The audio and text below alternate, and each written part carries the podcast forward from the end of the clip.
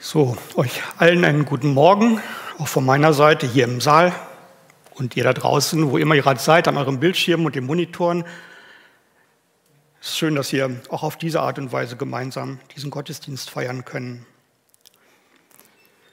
In unserer Predigtreihe über das Markus-Evangelium sind wir jetzt schon im Kapitel 14 angelangt. Damit erreichen wir langsam den Höhepunkt dieses Evangeliums nach Markus. Allerdings machen wir heute einen kleinen Sprung.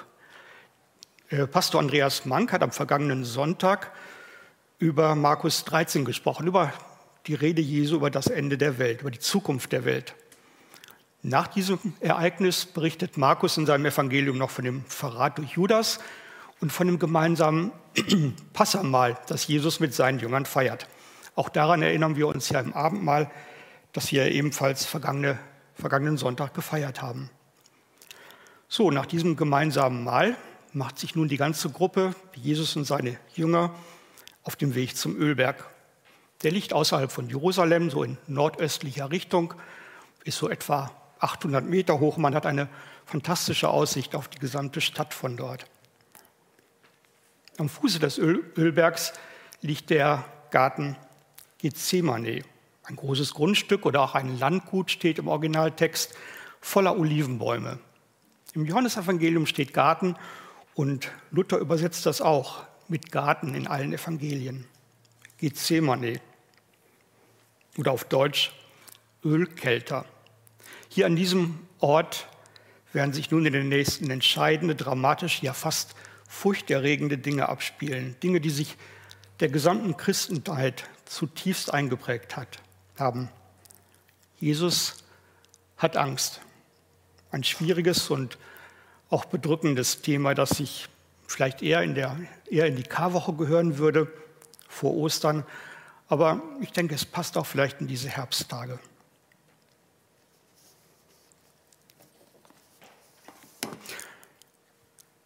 Machen wir zuerst einen kleinen Abstecher in die Vereinigten Staaten. In einer Vorstadt von Kansas City im Bundesstaat Missouri gibt es einen riesigen modernen Kirchenbau die Auferstehungskirche der United Methodist Church mit einem fast runden ähm, Kirchensaal. Da passen unglaublich viele Leute rein, also ein paar mehr als bei uns. Und ähm, dieser, dieser Gottesdienstsaal wird dominiert von einem enormen Buntglasfenster, das größte, das überhaupt jemals in diesem Jahrhundert bisher geschaffen wurde. Ähm, ein Triptychon, ein dreigeteiltes Fenster, ein dreigeteiltes Glasmosaik im mittleren Teil, wie man sieht, steht Jesus mit ausgebreiteten Armen und überall im Bild verteilt gibt es eine Menge Personen aus der Bibel und aus der Kirchengeschichte. Und es gibt drei Bäume in drei Gärten. Das dreigeteilte Fenster erzählt fast die gesamte Kirchengeschichte, Heilsgeschichte. Im linken Teil des Triptychons, da ist der Garten Eden.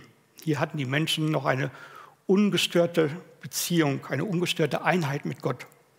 Und hier haben sie sie auch verloren durch eine bewusste Entscheidung gegen Gott. Das Essen der verbotenen Frucht vom Baum der Erkenntnis beschreibt dieses Ereignis. Ganz rechts im Fenster sieht man das wiedergewonnene Paradies, wie es in der Offenbarung ganz am Ende der Bibel beschrieben wird. Hier gibt es eine Vision der Zukunft in einem neuen Himmel und einer neuen Erde. Und hier wachsen Bäume des Lebens. Ein Baum ist hier sinnbildlich dargestellt. Bäume des Lebens, die Heilung bringen. Und hier ist die Einheit mit Gott wiederhergestellt. Und zwischen diesen beiden Szenen, zwischen diesen beiden, der Vergangenheit und der Zukunft, in der Mitte des Triptychons, steht Jesus. Im Hintergrund auch eine Art Baum, ein Baum, der nur aus zwei Holzbalken besteht, die gekreuzt sind. Das Kreuz, an dem Jesus sterben wird. Und Jesus steht ebenfalls in einem Garten, in dem Garten Gethsemane. Dort beginnt sein Leidensweg und dort erlebt er zum ersten Mal die zerbrochene Einheit mit Gott. Siehe linkes Bild. Und in diesem mittleren Bild, in diesem Garten Gethsemane, Gethsemane da überbrückt Jesus oder er verbindet besser gesagt die zerbrochene auf der linken Seite und die wiedergefundene auf der rechten Seite, die wiedergefundene Einheit mit Gott. Was ist passiert in diesem Garten? Manfred Marx hat gerade den Text aus Markus, vorhin, Markus 14 gelesen und wir können ihn uns noch einmal etwas genauer anschauen. Nach dem Passamal verlässt Jesus also mit seinen Jüngern am späten Abend die Stadt. Sie überqueren oder sie durchqueren das Kidrontal und sie erreichen diesen großen Garten Gethsemane. Wahrscheinlich ein Landgut im Privatbesitz mit Übernachtungsmöglichkeiten. Es gab ja eine ganze Menge Pilger zu dieser Zeit in der Stadt, die irgendwo außerhalb der Stadt übernachten mussten. Und einige sind auch vielleicht in diesen Garten gegangen. Aber Jesus ist diesmal nicht zum Schlafen gekommen. Er will beten. Acht, acht der Jünger lässt er zurück und zusammen mit Petrus und Johannes und Jakobus geht er etwas weiter. Diese drei hatten Jesus in den Jahren zuvor schon unglaubliche, unfassbare Wunder tun gesehen. Und sie waren auch mit ihm auf dem Berg der Verklärung. Dort haben sie Jesus als den Auferstandenen, als den lebendigen Sohn, Sohn Gottes gesehen. Und gerade eben, vor ein paar Stunden, hatten sie mit Jesus gemeinsam das Passamal gefeiert. Und Jesus hat das Brot und Wein gelassen ausgeteilt. Und nun erwartet sie eine Überraschung. Denn, so schreibt es Markus, Angst und Schrecken überfielen ihn. Luther übersetzt mit Zittern und Zagen überfielen Jesus. Und Markus sagt, zitiert Jesus, der sagt, ich bin mit meiner Kraft am Ende oder mit der Übersetzung Luthers, meine Seele ist betrübt bis an den Tod. Und Jesus bittet die drei Jünger zu warten und zu wachen. Lukas schreibt in seinem Evangelium von der gleichen Szene, dass Jesus dann einen Steinwurf weit wegging. Ein Steinwurf, das sind so ungefähr 30 Meter, ist also nicht sehr weit. Und da fing er an zu beten. Wie es damals üblich war, betete Jesus laut und die Jünger konnten mithören. Sie konnten mithören, was Jesus da sagte, bevor sie einschliefen. Müde von einem langen Tag, von dem Essen und dem Wein, sie konnten die Augen einfach nicht mehr offen halten. Jesus ist jetzt allein, einsam in der Nacht. Er liegt auf der Erde und er betet zu Gott, dass es ihm, wenn es möglich wäre, dass er ihm diese schwere Stunde erspare. Aber Vater, sagt er, alles ist dir möglich. Erspare es mir, diesen Kelch trinken zu müssen. Aber es soll geschehen, was du willst, nicht was ich will. So betete Jesus. Nach etwa einer Stunde kommt er zu den drei Jüngern zurück und findet sie in tiefem Schlaf. Er weckt sie und spricht Petrus an mit seinem eigentlichen Namen, mit Simon. Da ist nichts mehr von, von Petros, dem Fels. Simon, du schläfst? Könntest du nicht eine einzige Stunde wach bleiben? Dann sagt er zu ihnen allen, bleibt wach und betet, damit ihr in der kommenden Prüfung nicht versagt. Der Geist in euch ist willig, aber eure menschliche Natur ist schwach. Jesus geht wieder und betet weiter, voller Angst. Jesus schreibt, dass sein, Lukas schreibt in seinem Evangelium, dass sein Schweiß wie Blutstropfen auf die Erde fiel. So groß war die, die innere, die körperliche Anspannung Jesu. Als er dann nach einer Weile wieder zu den Jüngern zurückkommt, sind sie schon wieder eingeschlafen. Sie hatten es einfach nicht gepackt, wach zu bleiben, nicht mal eine Stunde, um mit und für Jesus zu beten. Da ist kein Wort der Entschuldigung, nur ein betretenes, ein bedrücktes Schweigen. Auch als er zum dritten Mal zu ihnen kommt, schlafen sie. Aber nun scheint Jesus völlig gefasst zu sein. Schlaft ihr denn immer noch nicht? Immer noch, sagt er und ruht euch aus.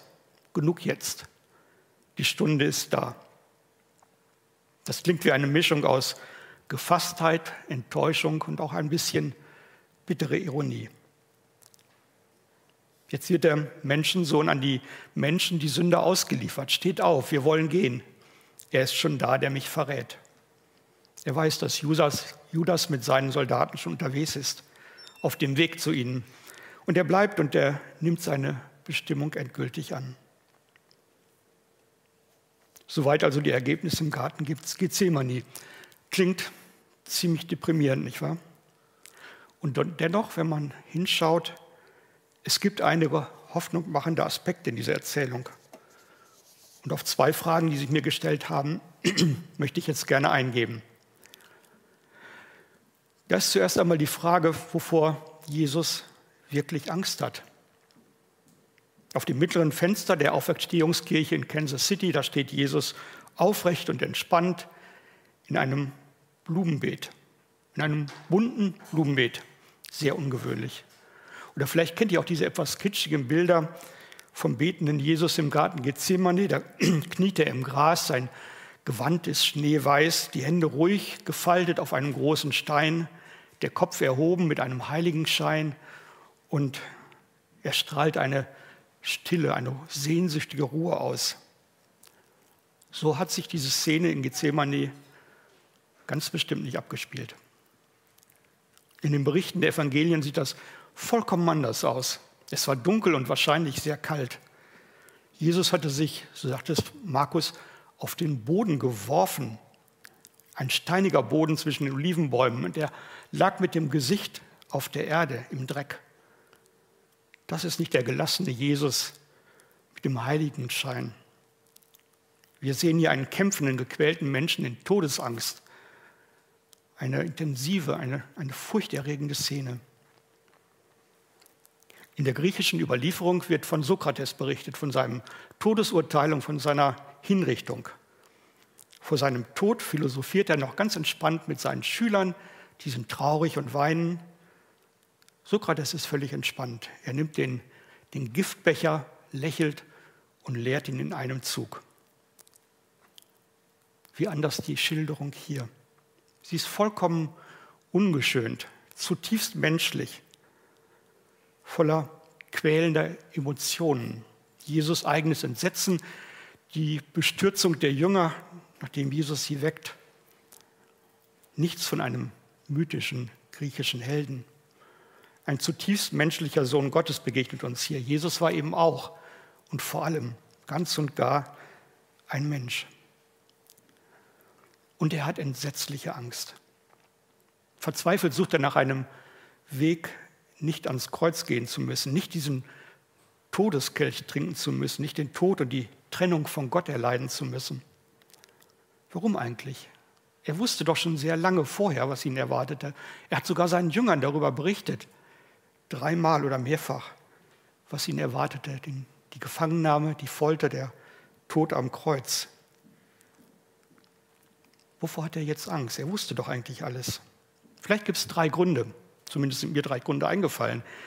Das war einmal die ganz natürliche Angst Jesu zuerst vor Folter und dem Sterben. Jesus wollte nach seiner menschlichen Natur genauso wenig sterben wie wir. Und dann noch auf diese grausame Art und Weise.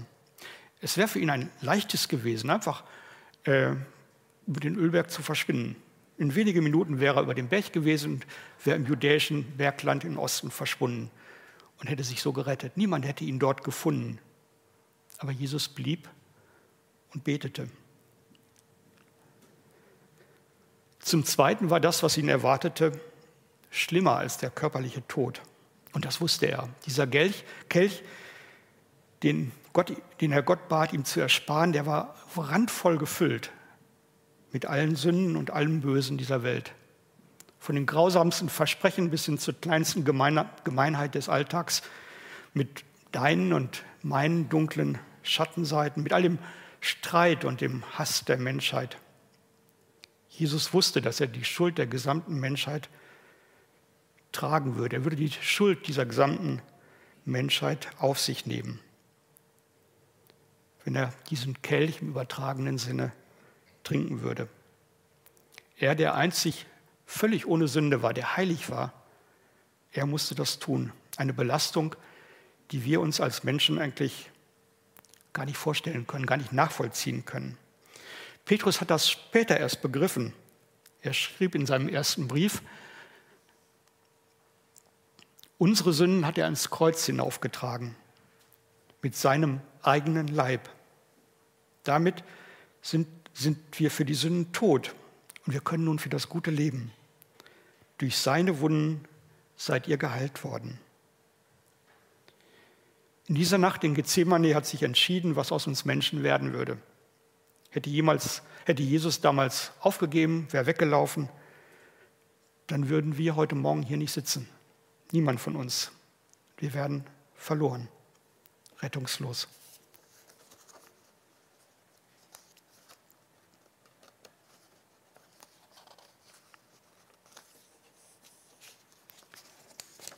Der dritte Grund, warum Jesus Angst hatte, war vielleicht für ihn der schlimmste. Ansatzweise kennen wir das vielleicht auch. Wenn sich ein guter Freund von uns abwendet, nichts mehr von uns wissen will, dann tut das weh. Es tut echt weh. Schlimmer ist es sogar, wenn wir verliebt sind und wir werden verlassen. Das schmerzt noch viel mehr. Und wenn jemand, mit dem wir in Liebe unser Leben verbringen, unser Leben teilen, wenn der uns verlässt, das erzeugt meist ein großes und schweres seelisches Leid. Wenn Jesus nun die engste Nähe mit dem Vater und die unendliche Liebe Gottes verlieren würde, selbst nur für einen kurzen Augenblick, für einige Tage oder wer weiß wie lange, wenn Jesus nun diese engste Nähe Gottes verlieren würde, dann muss das für ihn eine, eine unerträgliche Qual gewesen sein als er in Gethsemane einen, einen Vorgeschmack für diese Trennung von Gott erlebte, war das so furchtbar, dass er fast darunter zerbrach. So beschreibt es Timothy Keller in seinem Buch Warum Gott. Er hat an unserer, an unserer Stelle die völlige Trennung von Gott durchlebt, die eigentlich wir als Menschen verdient hätten. Diese Dimensionen von, von Jesu Angst sind für uns wirklich nur schwer zu begreifen, erscheinen uns ziemlich abstrakt, weil wir sind nur Menschen und nicht Söhne Gottes, wie Gott, wie Jesus es war. Und ich denke, es ist auch gut so, dass wir das gar nicht so begreifen könnten, denn wahrscheinlich könnten wir das gar nicht erfassen oder ertragen. Aber natürlich kennen wir Menschen Angst ja auch, Todesangst sogar. An so vielen Orten in dieser Welt herrscht ja Krieg, herrscht Hunger, herrscht die nackte Angst ums Leben. Hier bei uns leben wir noch relativ sicher und behütet in einer Art Wohlstandsblase. Aber einige unserer Freunde, die unter Lebensgefahren aus ihrer Heimat flüchten mussten, sie kennen diese Angst, diese Todesangst um ihr Leben. Und andere schlimme Angst kennen wir natürlich auch. Die Eltern, die Eltern, die in der Intensivstation am Bett ihres kranken Kindes sitzen, das um ihr Leben kämpft. Die Person, die soeben eine furchterregende Diagnose von ihrem Arzt bekommen hat. Die Leute, die durch Verfolgung, durch Anfeindung oder durch, durch, durch Mobbing schier zerbrechen. Die Leute, die in der Corona-Krise alles verloren haben, vor dem Ruin stehen und nicht wissen, wie es weitergehen soll. Ihr könnt diese Liste wahrscheinlich noch beliebig erweitern und verlängern. All diesen Leuten, uns allen, sagt Jesus, in Johannes 16, dies habe ich zu euch geredet, damit ihr in mir Frieden habt. In der Welt habt ihr Angst, aber seid getrost. Ich habe diese Welt überwunden. Und der Schreiber des Hebräerbriefs schreibt, denn er selbst wurde durch sein Leiden auf die Probe gestellt. Deshalb kann er den Menschen helfen, die auf die Probe gestellt werden. Angst ist normal. Sie gehört unvermeidbar zu unserer Welt dazu. Und Jesus kennt unsere Ängste. Er hat sie wirklich in, in allen Schattierungen durchlebt und durchgestanden.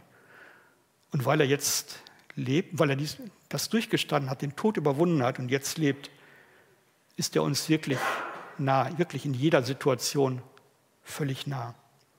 Wir werden niemals so einsam sein, wie er es damals in Gethsemane war. Wenn du also das nächste Mal richtig Angst hast, leidest, dann pass gut auf. Es könnte sein, dass Jesus dir dann in diesem Moment noch nie so nah war.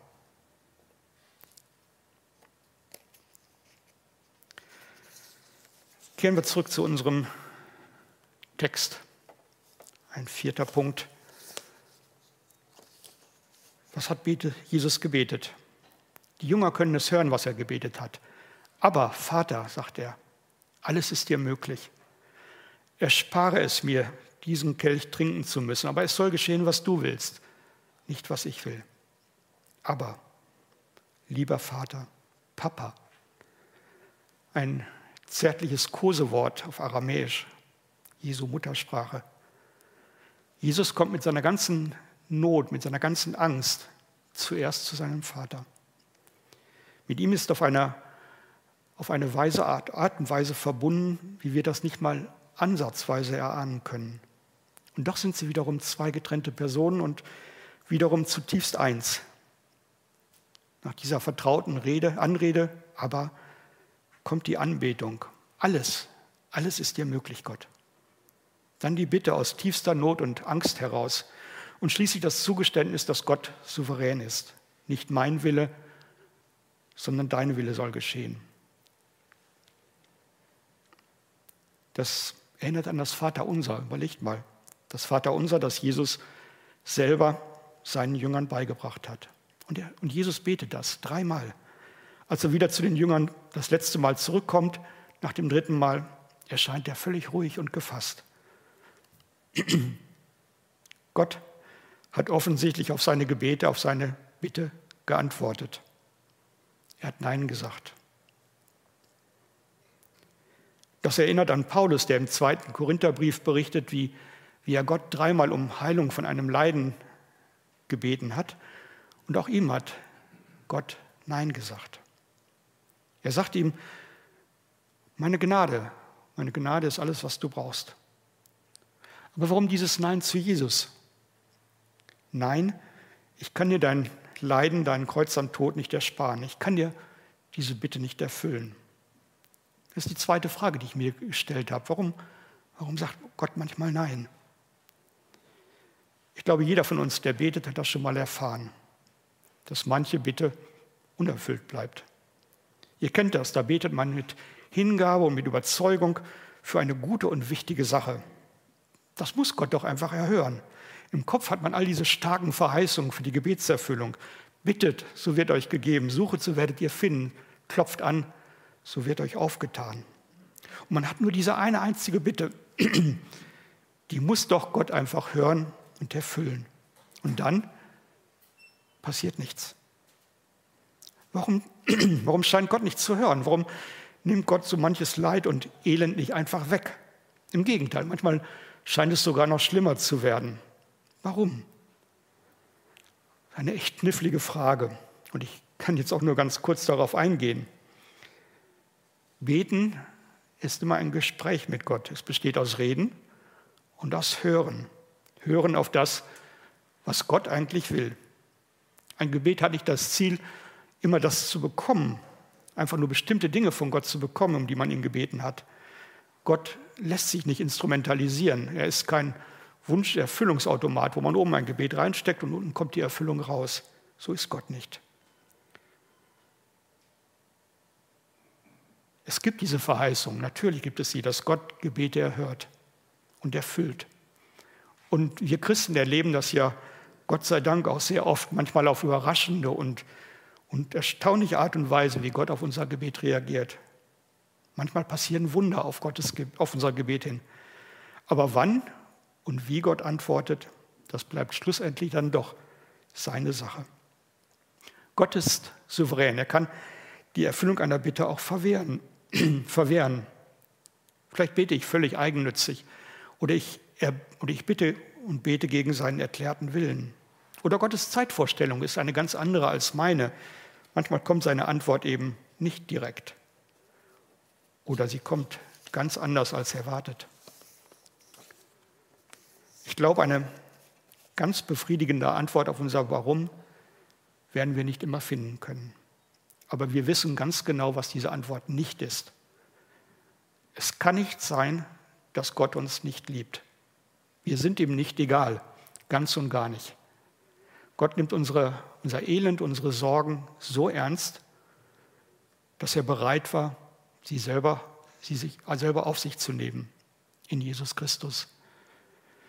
Wolfgang Kraska schreibt in seinem Buch Biblische Basics, das Vorrecht der Christen besteht nicht in dem, was Gott für sie tut, sondern wer er für sie ist. Das Vorrecht der Christen besteht nicht in dem, was Gott für sie tut, sondern wer er für sie ist.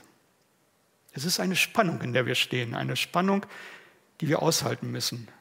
Beten richtig verstanden schließt immer beides mit ein. Das Vertrauen, dass Gott hört und gleichzeitig die Entscheidung, sich dem Willen des Vaters unterzuordnen.